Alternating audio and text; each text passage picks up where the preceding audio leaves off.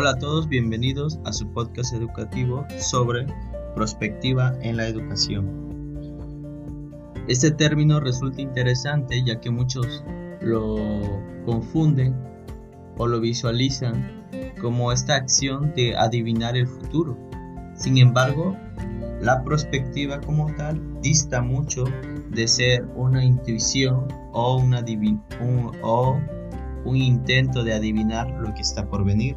Por el contrario, cuando nos referimos a la perspectiva, nos, estamos refiriendo al proceso de visualizar el futuro con bases científicas y metodológicas que permitan eh, visualizar los posibles caminos, las posibles alternativas o situaciones que están por venir y la mejor manera de enfrentarnos a ellas y asimismo nos proporciona la oportunidad de tener un plan B, C o D dependiendo las circunstancias que, se estén presentando. Por ejemplo, la situación inesperada, entre comillas, de la pandemia del COVID-19 er, es un aspecto de perspectiva que de alguna manera ya se había planteado que en algún momento podría suceder, podría eh, eh, llevarse a cabo, ¿no? Y bueno, estos ejercicios de prospectiva nos podrían haber ayudado a enfrentar de mejor manera esta situación. Claro está que para que la prospectiva eh, como ciencia se convierta en una realidad, también es necesario que vaya de la mano con la implementación de políticas públicas que colaboren para que estos escenarios del futuro puedan ser posibles y que se pueda tener una reacción adecuada a las diferentes circunstancias que se nos puedan presentar en los distintos ámbitos, ya sea social, económico, político, educativo, en cuestión del medio ambiente. Bien, de ahí que pareciera que desde los años 80 y sobre todo hacia finales del siglo XX, la perspectiva ha, ido ganando cada vez mayor importancia de la mano con la acelerada, eh, con el acelerado cambio que estamos viviendo en los diferentes ámbitos de la sociedad. Así que, al igual que el informe Faurer o el informe de Lors, hoy en día también en el ámbito educativo es necesario analizar desde la perspectiva cuál será el escenario no de los siguientes 5 o 10 años, sino a un plazo de 20 o 30 años, es decir, hacia el 2050, ¿qué se está visualizando que ocurra en los sistemas educativos? De ahí que debemos preguntarnos hacia dónde queremos ir.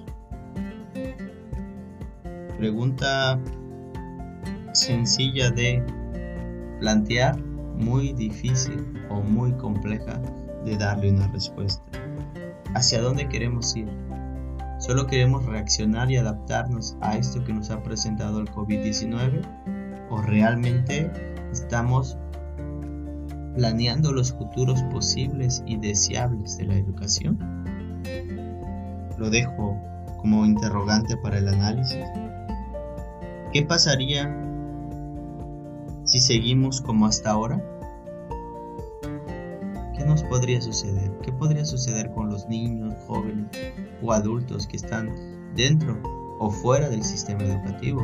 Porque cada vez va quedando más claro que un posible futuro es la integración de estos aprendizajes informales que ocurren fuera del escenario educativo o de las cuatro paredes del aula.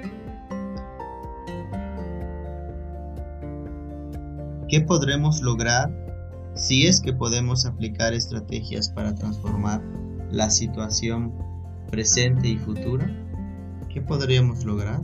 ¿Qué es factible que logremos? Son preguntas que guían el análisis y el estudio de la perspectiva con el cual queremos ir introduciendo a este importante tema que, que si bien en Europa principalmente y Estados Unidos es ocupa un lugar primordial en las diferentes instituciones académicas, principalmente universidades, y que poco en poco en nuestro país, eh, universidades como el TEC de Monterrey, como la UNAM, como la Universidad de Anáhuac, como la Universidad Centro, van incorporando dentro de sus eh, grupos colegiales, colegiados el estudio del futuro. Repito, no como una suerte de adivinación, sino con fundamento científico y metodológico. Bien, hasta aquí este primer podcast a manera de introducción. Esperamos sus comentarios, análisis, críticas que abonen a, al aprendizaje de lo que es la perspectiva y en especial la perspectiva educativa. Saludos, hasta la próxima.